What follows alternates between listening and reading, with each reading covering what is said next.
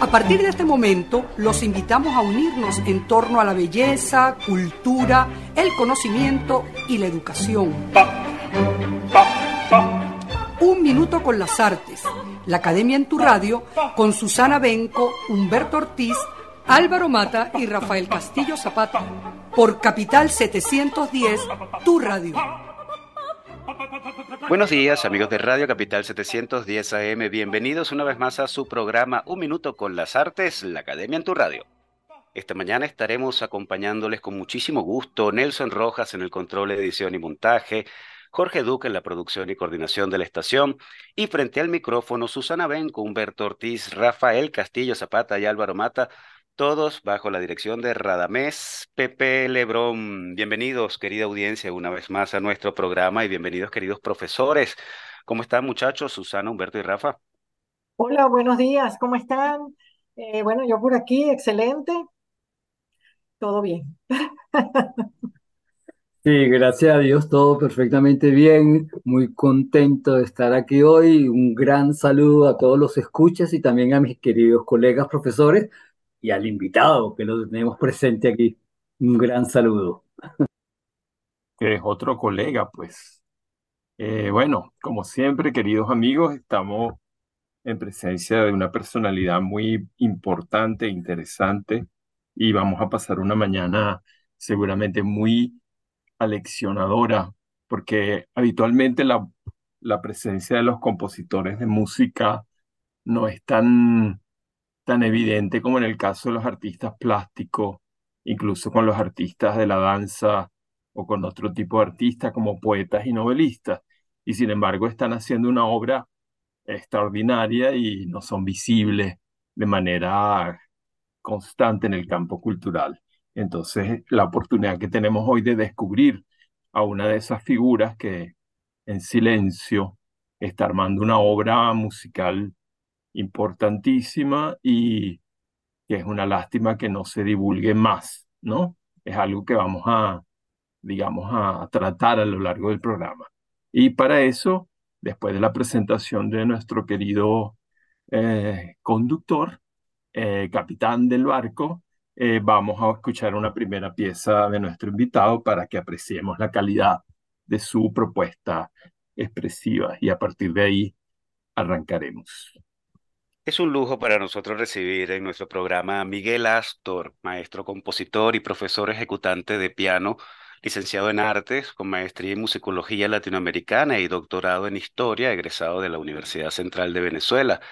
Miguel Astor obtuvo títulos en composición, piano y dirección coral en el Conservatorio Nacional de Música Juan José Landaeta y en la Escuela de Canto Coral de la Orquesta Nacional Juvenil.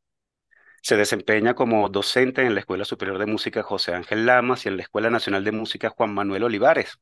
Trabaja como docente por más de 30 años en el Conservatorio Nacional de Música Juan José Landaeta, la Escuela de Música Pedro Nolasco Colón, y como profesor titular en el Departamento de Musicología de la UCB y en la Universidad Nacional Experimental de las Artes en el área de composición y dirección coral. Actualmente es director, es el director fundador de la agrupación Coral Cantoría de Caracas. Escuchemos a continuación de Miguel Astor el vals venezolano número uno, Adriana.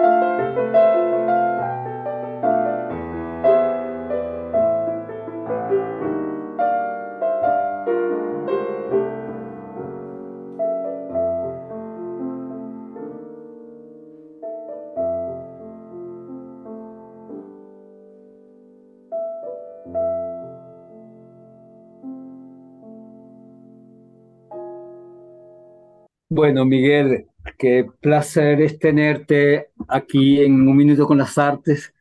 Es realmente un inmenso honor conversar contigo después de tanto tiempo, porque tenemos tiempo sin, sin conversar y sin hablar. Tenemos bastante tiempo.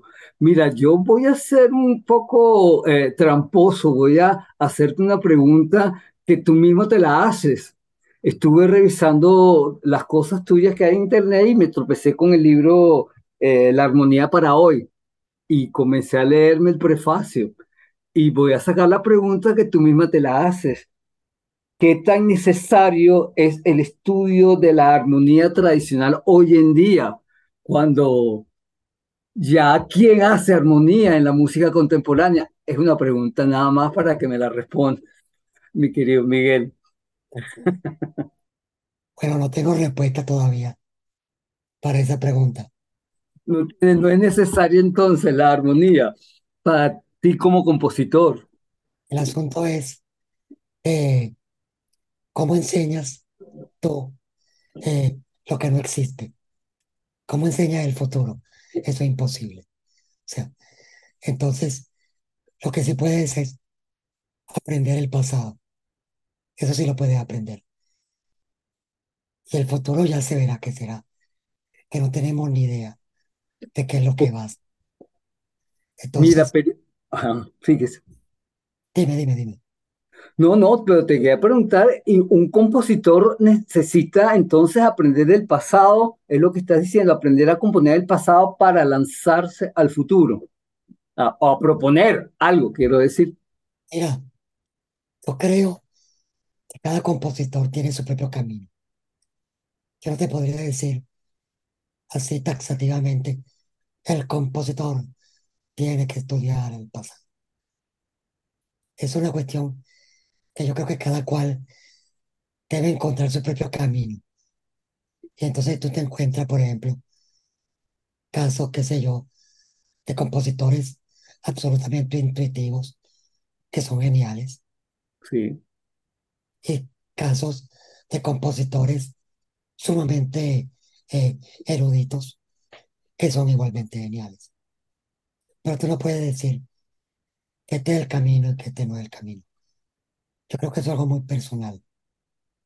Entonces, eh, yo te puedo hablar quizá cuál es el camino mío, pero no podría decir cuál es el camino del otro. El camino del otro cada cual lo tiene que descubrir. Entonces, eh, es quizá una cosa muy subjetiva eh, y que tampoco se puede dogmatizar. No lo puede decir, si no es así, no es. Punto, no. O sea, yo creo que es, como te digo, cuando se trata del arte, se trata de enseñar cosas que no existen. No, nadie puede saber cómo va a ser la obra que yo voy a hacer mañana. Ni yo mismo lo sé. O sea, eso se sabrá después que la obra exista. Entonces, está hablando de cosas que, que están en el, en el vacío. Entonces, ¿cómo la puede enseñar? ¿Cómo la puede sistematizar? Es imposible. O sea, lo que puede hacer es, pero vamos a ver cuál es el camino que han hecho los otros y ver qué camino le sirve a mí a partir de allí. Esto es lo que quizá puede suceder. claro, la, la, la técnica ya conocida como una especie de herramienta, podríamos entenderlo así, una especie de herramienta para ver las posibilidades que tiene o abandonarla, evidentemente, ¿no? Supongo. Por supuesto, sí. Este, en ese sentido, las artes han, tras- han hecho un transcurrir muy irregular, Sí, sobre todo en el último siglo, vamos a decir, eh, 100 años para acá. Eh, nadie se hubiera imaginado lo que es la música, por ejemplo, en lo que estamos conversando hoy, hace 20 años o 30 años. ¿Por qué? Porque el mundo cambia, porque eh, todo el desarrollo de la tecnología, de la historia, qué sé yo, de la, del pensamiento en tan poco tiempo ha sido tan vertiginoso que tú no lo puedes predecir. Y si tú te pones a profeta, te vas a equivocar. O sea, yo me acuerdo cuando, tres años antes de que cayera el muro de Berlín, todo el mundo juraba que eso iba a durar toda la vida, que la Unión Soviética iba a ser eterna. Y eso se desmoronó. Y estamos en otro mundo, completamente distinto hoy. Entonces, nosotros no sabemos con certeza cuál va a ser el devenir. Si no lo podemos saber en la vida, que no lo podemos saber en las artes, que son un reflejo. Pero la música, el lenguaje musical ha sido muy formalizado, o hasta el siglo XX al menos, eh, o, o, o, hasta el siglo XIX al menos, muy formalizado, llegó a conformarse casi de una manera objetiva, o sea que había una manera objetiva de componer, una manera objetiva, precisa de hacer. Eso evidentemente ya es imposible pensarlo así. De, tú como, como profesor de música, es lo que quiero decir, ya no, no solo planteas así a los alumnos, supongo yo, ¿verdad? Por supuesto. Eh, eso que tú dices es muy cierto. Hasta el siglo XIX, un estudiante del conservatorio entraba a estudiar primer año de armonía y estaba estudiando el lenguaje musical de su tiempo en el que él iba a escribir su, su música. Eso desapareció radicalmente a principios del siglo XX. Y por supuesto ya tú no lo puedes plantear de esa manera. Claro. Sin embargo, este, es una, es una muy buena manera como de garantizar, eh, vamos a decir, ¿cómo te lo explico? De garantizar el resultado del lenguaje. Es decir, eh, vamos a decir, eh, es muy fácil, vamos a decirlo así, que tú puedas decir, eh, mira, este es el lenguaje, todo lo que está en el lenguaje está correcto, todo lo que se salga del lenguaje está incorrecto. Y eso te dará una destreza en ese lenguaje. Pero el tema es que ese no es tu lenguaje. Que tú tienes que encontrar un lenguaje propio a partir de allí. Claro. Está complicado. Está complicado eh, porque, como imagino que se entiende, eh, es un terreno donde queda una parte como en la nebulosa. Cuando tú puedes decir que algo es un lenguaje propio, que un lenguaje personal. Eso que tampoco como en la nebulosa. Es una cosa que eh, yo no tengo la respuesta y difícilmente se pueda tener una respuesta objetiva de una cosa como esa. Completamente, completamente difícil porque de, de eso trata precisamente la creación, digo yo. El intento de, de hacer algo y, y esta- establecer una, una, eso que llaman una obra de arte, pero hay, aquí tocamos, bueno, no me, me voy a agarrar la, la entrevista para mí, pero, pero, pero es que, es que se me abre mucho la, la, la, la, la- la reflexión, Miguel. Ok, te sigo claramente lo que me estás diciendo, pero de todos modos, uno como, como músico, tú como músico, has intentado, intentas, pregunto, intentas establecer códigos formales que te identifiquen un estilo, pregunto, o no, o juegas a, a más bien a, a crear esa libertad abierta y cada proceso nuevo inventar más. No sé, es una pregunta. Yo creo que es parte y parte. Yo creo que es parte y parte. Eh, porque ni todo está absolutamente previsto, ni todo se deja absolutamente al azar o a la, o a la fantasía, digamos. Eh, yo creo que quizá uno se plantea como unos parámetros que en cierto modo condicionan eh, qué es lo que uno quiere decir. Por ejemplo, a mí me interesa que la música que yo haga pueda ser reconocida como tal por cualquier persona. Es decir, eh, no me interesa una música, qué sé yo, solo para músicos o solo para o solo para especialistas. No, sino una música que cualquier persona diga, oye, qué música tan mala, qué música tan fea, pero que diga, qué música, que sepa que es música, que no le niegue esa calidad de música a lo que yo esté escuchando, independientemente de que si te agrada o no te agrada, si te toca o no. Entonces, eh, porque uno de los problemas de las vanguardias en el siglo XX fue que se convirtió en una especie de, de guetos, nada más para especialistas, para compositores, para yo con yo, y donde el grueso de la gente que vive en el mundo ignoraba completamente que eso existía. No solamente lo ignoraba, sino que no, le importaba que eso existiera. Entonces, el primer paso para que eso le importe a alguien es que tú lo puedas reconocer y que reconozcas que el lenguaje es música, pero a la vez tiene que ser algo que sea distinto a lo que han hecho otros.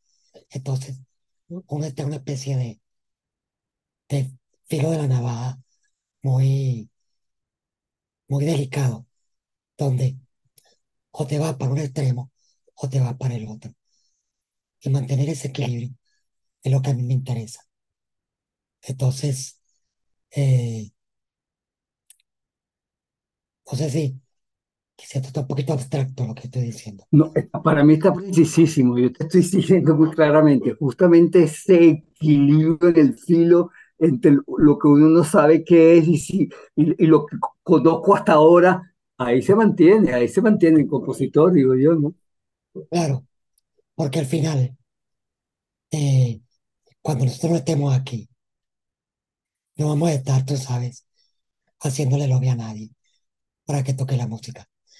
La música tiene que vivir ella sola. ¿Y cómo la música vive sola? Por sus propios valores. Sí. Tú la música Por lo que ella, mi- lo la que ella misma muestra. Música de Antonio Lauro no necesita que aquí esté Antonio Lauro diciéndole a la gente, toquen mi música, toquen mi música, para que la gente la quiera tocar. Esa música vive porque ella vive sola y vivirá todo el tiempo que tenga que vivir.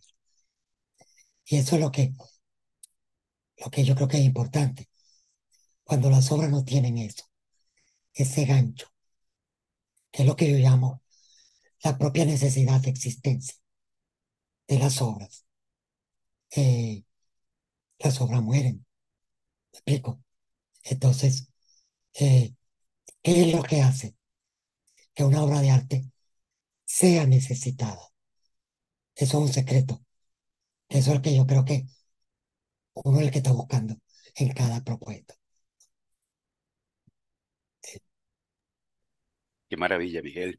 Bueno, Humberto, Miguel, queridos profes, oyentes, vamos a hacer otra pausa musical, segunda pausa musical de la mañana de hoy, esta vez con el vals venezolano número un- 11, ausencia de la autoría de Miguel Astor.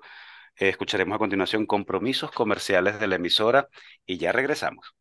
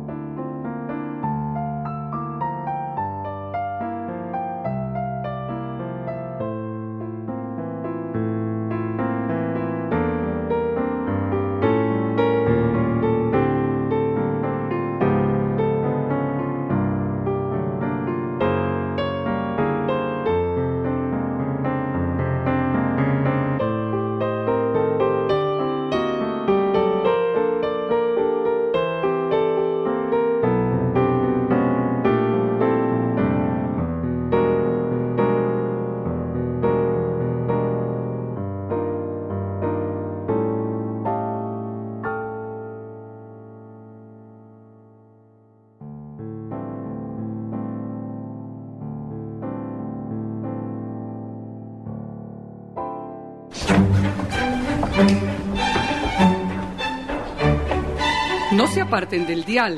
Ya regresamos en Un Minuto con las Artes.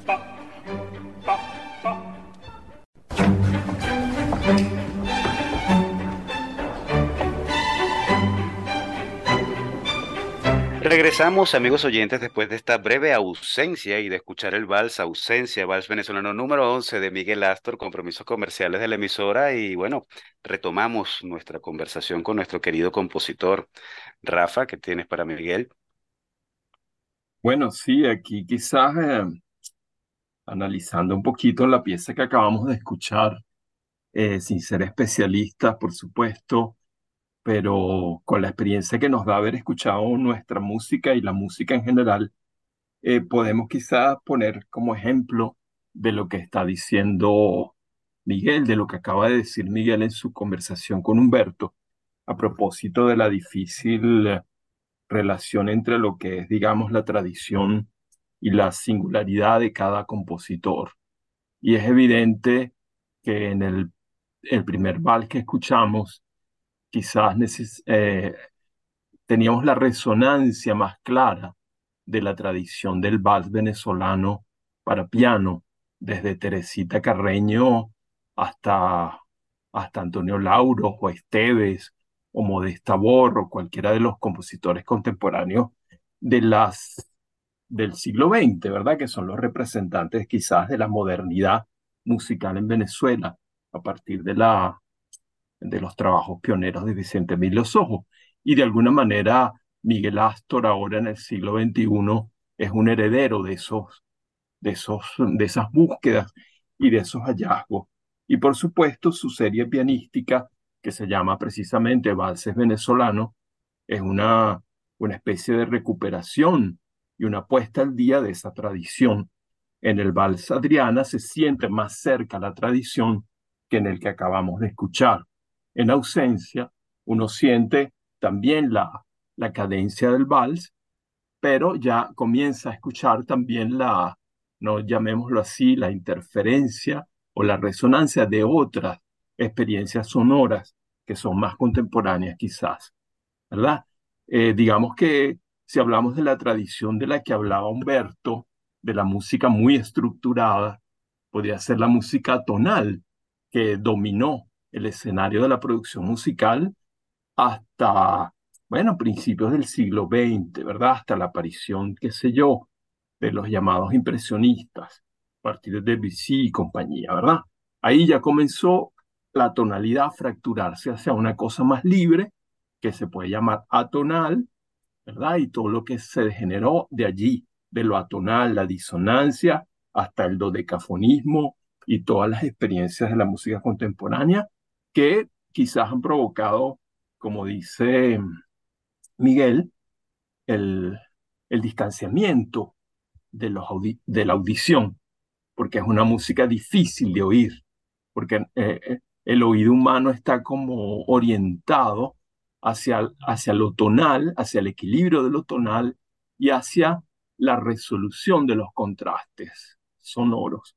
Y cuando la música tonal pierde esa, ese deber ser de cerrar los ciclos tonales, ¿verdad? Que si comienza en do, termina en do, y ahora la música tonal se queda abierta, por ejemplo, no concluye eh, si es que hay una conclusión, o simplemente revoluciona el orden tonal eh, tradicional, como trató de hacer Schoenberg, y producir una música que es muy costosa para el oído no preparado.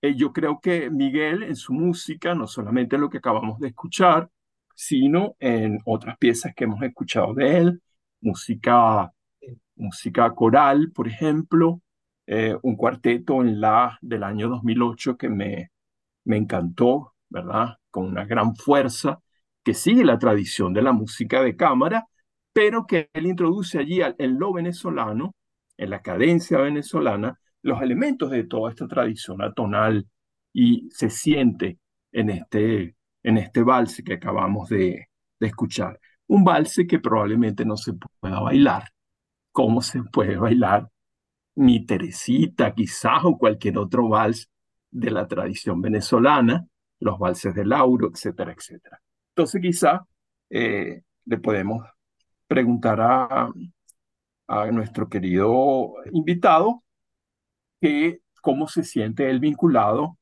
por una parte, a la tradición venezolana y por otra parte, a la tradición general de la música contemporánea, desde el impresionismo en adelante, y cómo él, a través de esa liazón, llamémosla así, ha encontrado un punto de equilibrio donde yo ahora, que no conocía su música, puedo empezar a reconocer, quizá esto es de Miguel Astor, o se parece a algo de Miguel Astor, ¿verdad? Pero claro, para eso falta muchísimo, eh, muchísima, eh, ¿cómo se llama? Frecuentación de su música para poder yo decir eso alguna vez. Pero sin embargo, él está buscando un estilo, ciertamente porque quiere decir algo nuevo, él lo dice. Nadie puede inventar el agua tibia y la estructura, la estructura tonal sigue siendo un elemento fundamental de la composición contemporánea. Pero, ¿qué es lo que Miguel Astor piensa que le ha puesto de nuevo o ha innovado en la tradición del vals? Vamos a quedarnos allí con, eh, con tu individualidad, pues, con tus características personales. Bueno, fíjate, eh, con respecto a la pregunta del vals, ah, siempre recuerdo, el maestro Antonio Lauro decía, él quiso hacer en la guitarra lo que Ramón Delgado Palacios hizo en el piano. Y después que yo escuché o que conocí los valses para guitarra del maestro Lauro, lo que quiero hacer en el piano es lo que hizo el maestro Lauro en la guitarra, pero en el piano. Es decir, un poco el camino de regreso. Eh, porque si bien los valses de Lauro, algunos son muy tradicionales, hay otros que tienen una propuesta eh, estética bellísima. Y yo quería hacer eso en el piano. Y un poco eh, en la tradición de los compositores románticos, que siempre te componen 12 preludios y 12 mazurcas. Yo quise hacer 12 valses venezolanos, donde explorara lo que yo pudiera, esa posible eh, síntesis del lenguaje tradicional venezolano, con armonía un poquito más moderna. Se logró parcialmente, posiblemente, posiblemente. Eh, son piezas muy diferentes todas.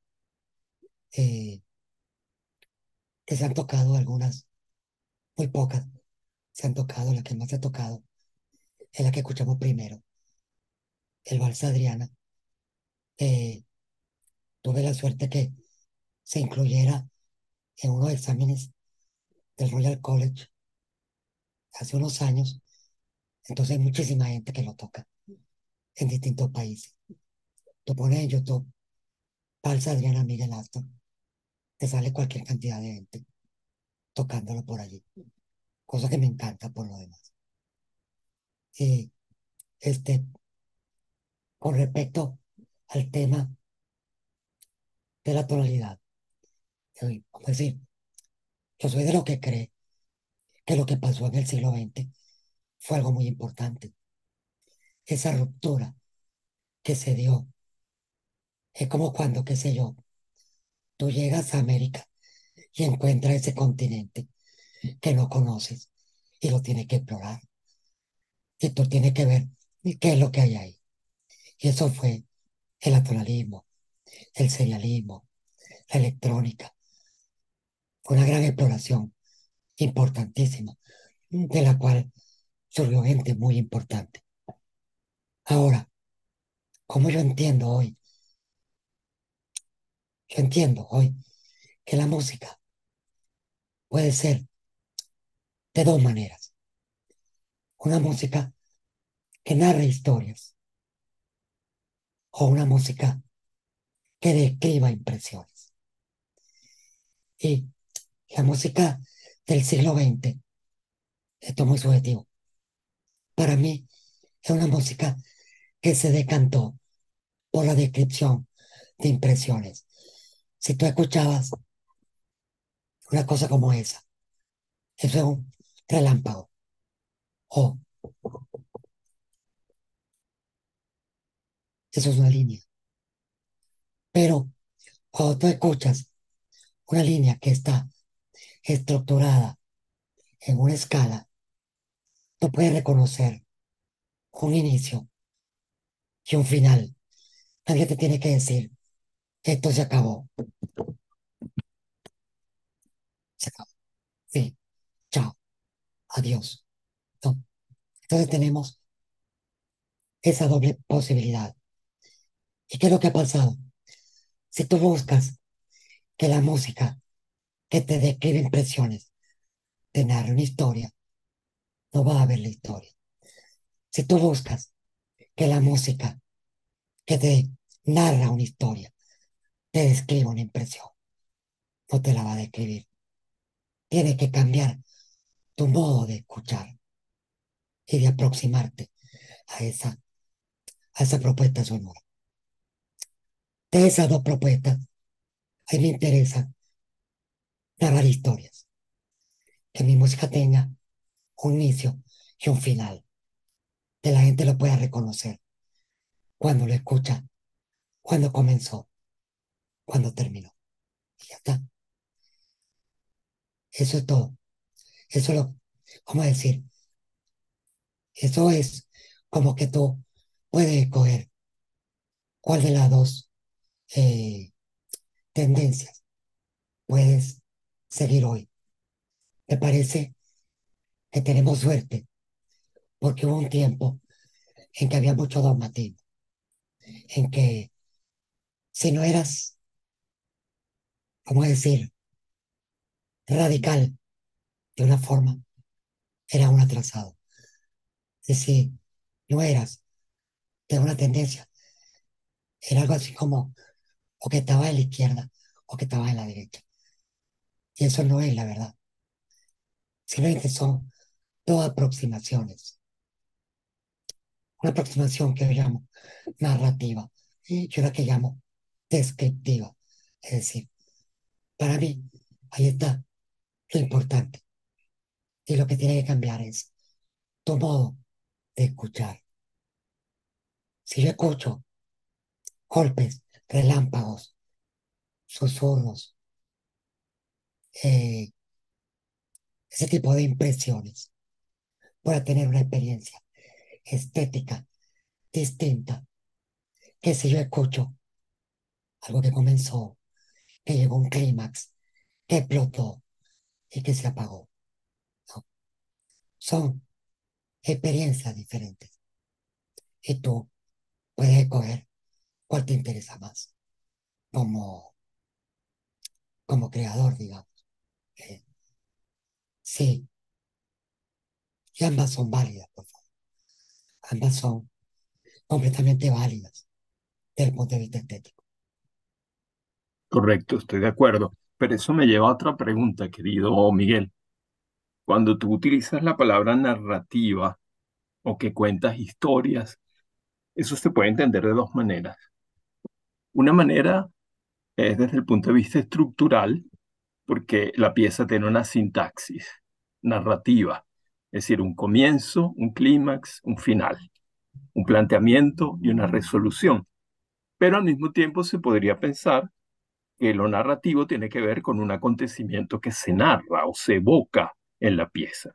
Por ejemplo, en tu, en tu vals ausencia, debemos suponer que hay una historia allí eh, un hecho, un acontecimiento eh, personal, por ejemplo, en el que tú estás evocando una ausencia, o Adriana es una persona que existió.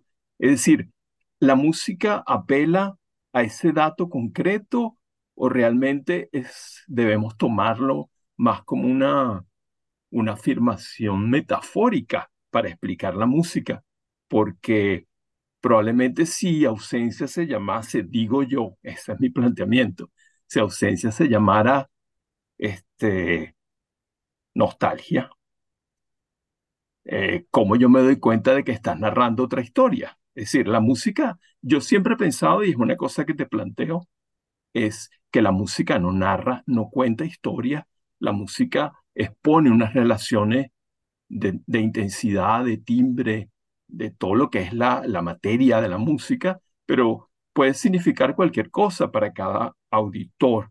Y por ejemplo, cuando uno escucha, eh, a ver, el invierno de las cuatro estaciones de Vivaldi, eh, ahí no hay invierno, o sea, la nieve no suena, pero uno tiene la impresión con el título de que ahí está sonando una tormenta de nieve o cualquier cosa por el estilo. Es decir, yo pongo en duda la música llamada programática en ese sentido y no sé si, que, cuál es tu opinión, pues, cuando, cuando yo digo esto, que la música no es semántica, digámoslo así, sino es sonora, puramente relaciones sonoras.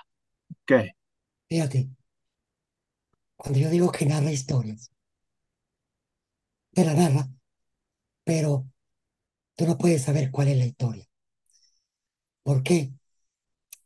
Porque, vamos a decir, eh, el, el lenguaje de los sonidos eh, no lo puede traducir a significados.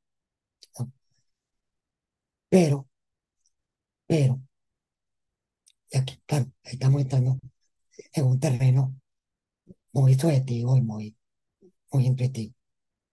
Eh, pero podemos tener la intuición de un discurso que está sugerido por las relaciones sonoras. Por ejemplo, eh, yo tengo esa línea que sube, eh, eso me sugiere algo emotivo, me sugiere un ascenso, me sugiere una expectativa, una tensión que tiene que resolverse o no. Y esas son todas cosas que yo no puedo traducir, qué sé yo, al lenguaje objetivo. No puedo traducirlo al discurso narrativo, qué sé yo, X. Y, y eso quizá, pero tú puedes intuir que en, el, en las asociaciones sonoras hay una dirección, hay una dirección y hay una culminación, tal cual como la que tú puedes percibir cuando te lees una novela o cuando ves una película o cuando, qué sé yo, tiene otro tipo de discurso. Ahora, ¿qué significa? Lo sabemos. Es indescifrable porque los sonidos no se pueden traducir. Yo no puedo saber qué quiere decir torre, mi, fa, sol. Son frecuencias que crean tensión en el oyente. Esa tensión crea expectativas y crea necesidades. Que lo mismo que pasa cuando tú te lees una novela y, qué sé yo, hay un clímax en la narración que después se resuelve. ¿no? El mismo tipo de relación, pero en otro nivel semántico, que no podemos traducir y que no importa que no traduzcamos, ¿no? Porque lo que importa es la impresión que ese hecho sonoro crea en nosotros. Entonces, en ese sentido, es que yo digo que la música puede ser narrativa. ¿no? Y la música puede ser descriptiva en el sentido de que, qué sé yo, una cosa como esa te puede causar una impresión, un golpe, un asombro, qué sé yo, un hecho que puede tener significado estético para ti. Y tú como compositor decides cuál va a ser tu aproximación. Ahora, eh, es, es muy subjetivo esto. Tú no puedes saber cuál es la narración, cuál es la historia, cuál es la anécdota que se está narrando. En esa pieza, ausencia, quizá hubiera podido tener otro título. No. Pero por el carácter, por el tempo, por los acordes, da una cierta significación emotiva que puede traducir más o menos con algo que en el lenguaje ordinario puede llamar ausencia, puede llamarse de otra manera y ser igualmente válida. Entonces, se entra en un terreno muy subjetivo, pero eh, para mí es lo que quizá va a ser que en el futuro esta música tenga necesidad de ser tocada y de ser escuchada. Porque si no genera eso, si no genera esa necesidad, la música está muerta. La música no tiene, no tiene vida, vamos a decirlo así. La música por sí misma tiene que generar su propia necesidad de existencia por sí misma, sin que necesite un lobby de un compositor. Mira, tócame, tócame la obra, tócame la obra. Si la obra no genera esa emoción inicial, no va, no va a sobrevivir. Y a eso es lo que yo apuesto. Que las obras tengan eso. Claro, Miguel, pero para eso la obra debe ser tocada. Ese es un problema también para todos ustedes. La cantidad de partituras que deben estar en tu gaveta que nadie ha escuchado. ¿Cuándo se escucharán? ¿Cómo se escucharán? Mira, yo creo que yo tengo una ventaja respecto a los compositores del pasado, en el sentido de que, por decirte algo, Antonio Esteves compuso la cantata criolla en 1954 y después pasaron una cantidad de años antes de que se volviera a escuchar. Y hoy se toca a cada rato cuando yo, ya el maestro Esteves se murió y no la puede escuchar. Yo tengo una ventaja que es que hoy, bueno, yo puedo hacer una maqueta lo más fiel posible de esa música, ponerla en internet y que eso esté sonando y escucharla cuando yo la quiera escuchar. Y que todo el que la quiera escuchar la escuche todas las veces que sea, eternamente. Y yo creo que gran parte de esas cosas que yo estoy haciendo nunca la voy a escuchar tocadas por músicos reales. El día que eso pase, quizá yo no voy a estar aquí. No. Pero al menos voy a tener la suerte de haber podido hacer maquetas, de haber podido hacer, haberla puesto en, en un grupo de Facebook, haberla puesto en YouTube. Es decir, a pesar de todo, de lo silenciados que estamos los compositores, hoy en día hay muchísimas más alternativas para que las obras se escuchen. Eh, claro, hay una gran cantidad de temas aledaños. El tema del derecho autoral, el, tema de que, bueno, es un trabajo que debiera generarte unos ingresos, que debiera generarte, digamos, eh, unos derechos, eh, etcétera, que en otros países se maneja de una manera muy draconiana, diríamos así. Y yo creo que en América Latina tendríamos que generar nuestra propia teoría del derecho autoral, nuestro propio derecho eh, autoral, nuestra propia manera de que las obras se queden engavetadas y tampoco que sea un problema tocarlas.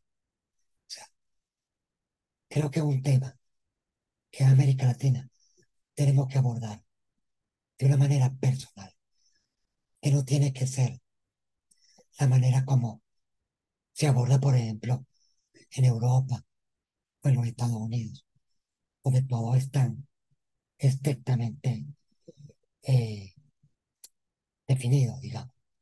Eh, que nosotros tenemos que pensar en eso desde nuestra realidad. Y no lo hemos hecho, no lo hemos hecho. Un tema difícil, ese tema, complejo. Eh, sí, Muy le- legal, se mete con lo legal, sí.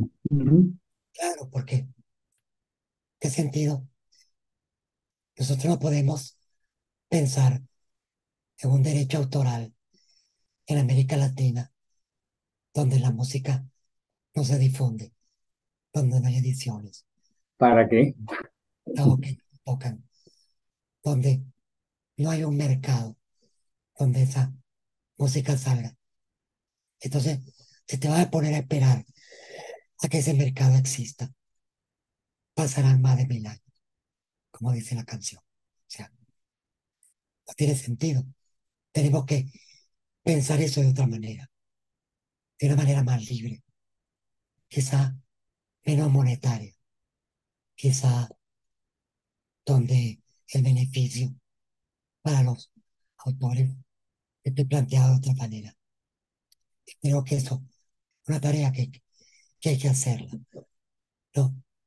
En ese sentido, creo que es importante que esos temas se planteen, eh, porque no tiene sentido que haya creadores en América Latina con las obras metidas en gavetas o guardadas en archivos. No, eso tiene que salir, eso tiene que escucharse, eso tiene que sonar, eso tiene que leerse, eso tiene que publicarse. Pero no podemos pensarlo. Desde el parámetro o desde el, o desde el, ¿cómo o desde el paradigma que hay en, qué yo, en Estados Unidos, Europa, que es distinto, donde hay un mercado, donde hay una industria, donde hay eh, otra realidad. Entonces, eh, no lo podemos ver de la misma manera. Tema para la reflexión. Eh, bueno, querido Miguel, a nosotros lamentablemente se nos ha acabado el tiempo en esta conversa de la mañana de hoy. Eh, qué gusto tenerte, qué lujo, ¿ah? El Bueno, tiempo se entonces, fue volando. el gusto Sí, placer haber estado aquí en este programa. Bueno, ya te invitaremos de nuevo porque hay muchos quedamos temas como much- que muchas cosas pendientes, sí. Hablar. claro. Gra- gracias, Miguel, por estar aquí con nosotros. Gracias, Humberto. Gracias a todos. Gracias, muchísimas gracias de haber aceptado la invitación. Placer. Un Sí. placer. Agradecidos con Miguel Astor por habernos acompañado en esta edición de su programa Un Minuto con las Artes, que ya está llegando a su fin, no sin antes echarle un vistazo a la agenda cultural. Susana. Vemos que el artista venezolano Teo Guedes, residenciado en Europa, expone en Beatriz Gil Galería. Es su primera individual, es la primera vez también en el país bajo la curaduría de Ruth Auerbach. Guedes, nos dice Ruth, nos ofrece una panorámica de las dinámicas sociales generadas en la periferia urbana caraqueña a través del trazo espontáneo y una vibrante paleta. Como saben, Beatriz Gil se encuentra en Las Mercedes. Por otro lado, el pasado 16 de septiembre inauguró, o más bien se reinauguró, el espacio expositivo conocido como Platabanda, con una interesante muestra colectiva con la que dieron inicio a un nuevo ciclo expositivo. La exhibición se titula O Oasis. Los organizadores de la muestra reunieron a un grupo de artistas venezolanos que ponen en diálogo sus más recientes inquietudes, reflexiones visuales y plásticas, por supuesto. Ellos son Paula Mundarein, Gabriela García, Jonathan Lara, Luis Mata, David Molina Molina, Javier Vivas y Manuela Zárate. Eh, Plata Banda queda en la carretera vieja de Baruta, en el Galpón Maderas. Todo esto lo van a tener con más detalle en nuestra página web unminutoconlasartes.com. Por otro lado, el Centro de Bellas Artes Ateneo de Maracaibo, la Goethe Institute Venezuela y las instituciones culturales aliadas, como el Centro de Arte Maracaibo Lía Bermúdez, la Biblioteca María Calcaño y otras instituciones, inauguraron el pasado 14 de septiembre el onceavo Festival de Cine Alemán. Lo traigo a colación a pesar de la fecha, porque este evento va continuar dedicado al cine hasta el 11 de octubre. Por otro lado, la Embajada de Francia en Venezuela, el Centro de Creación Artística TED y la Alianza Francesa de Caracas, en coproducción con el Teatro Teresa Carreño y otras instituciones culturales aliadas, se unen para presentar la tercera edición del Festival de Artes Escénicas Franco-Venezolano en homenaje a la bailarina, coreógrafa y escritora Sonia Zanuja. La danza y la poesía celebran lo que han titulado como cuerpos en vuelo. Así, el ballet clásico, la danza contemporánea, la acrobacia, la danza urbana, la danza butó, el teatro danza, el circo, la música, el teatro convencional y no convencional forman parte pues de la amplia programación de este festival que podrán ver en distintos espacios de Caracas. Asimismo, tenemos que en espacio articulado eh, organiza un nuevo taller llamado Aula en la Galería Espacio Monitor en el Centro de Arte de los Galpones. En esta ocasión será la ceramista y artista Manuela Zárate quien va a dar este taller. Está orientado pues a todos aquellos que deseen aprender desde cero el medio cerámico, así como experimentar y desarrollar técnicas eh, para crear piezas únicas y creativas. Este tendrá cuatro sesiones, el 25 y 28 de septiembre y el 2 y 5 de octubre.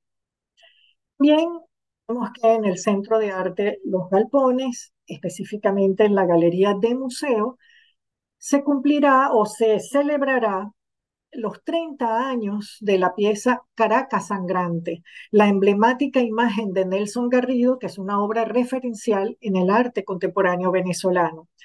Eh, serán tres días de reflexión, de encuentro en la Galería de Museo. El viernes 29 de septiembre a las 3 de la tarde estarán precisamente Álvaro Mata y Antolín Sánchez. El sábado 30 de septiembre Humberto Valdivieso y Juan Toro Díez a las once y media de la mañana. Y el domingo, primero de octubre, también a las once y media de la mañana, Joana Pérez Daza y María Luz Cárdenas. Y bueno, todos pueden asistir, ya que es libre, a conversar y oír solo que hay que decir, hacer nuestra Caracas sangrante. Bueno, todo por, por esta semana. Estupendo, Susana. Y bueno, nosotros, amigos oyentes, de esta manera hemos llegado al final de su programa Un Minuto con las Artes, la Academia en tu Radio. Estuvimos acompañándoles en el control de estudio, edición y montaje Nelson Rojas, en la producción y coordinación de la emisora Jorge Duque. Y un gusto compartir con ustedes Susana Benco, Humberto Ortiz, Rafael Castillo Zapata y Álvaro Mata, todos bajo la dirección de Radamés Pepe Lebrón. Invitamos a nuestra audiencia a seguirnos en Instagram a través de arroba un minuto con las artes, por nuestra plataforma web www.unminutoconlasartes.com y por nuestro canal de YouTube, el que invitamos a suscribirse y darle like. Nos escuchamos el próximo miércoles. Y hasta aquí, un minuto con las artes. La invitación es para el próximo miércoles a las 9 de la mañana por Capital 710, tu radio.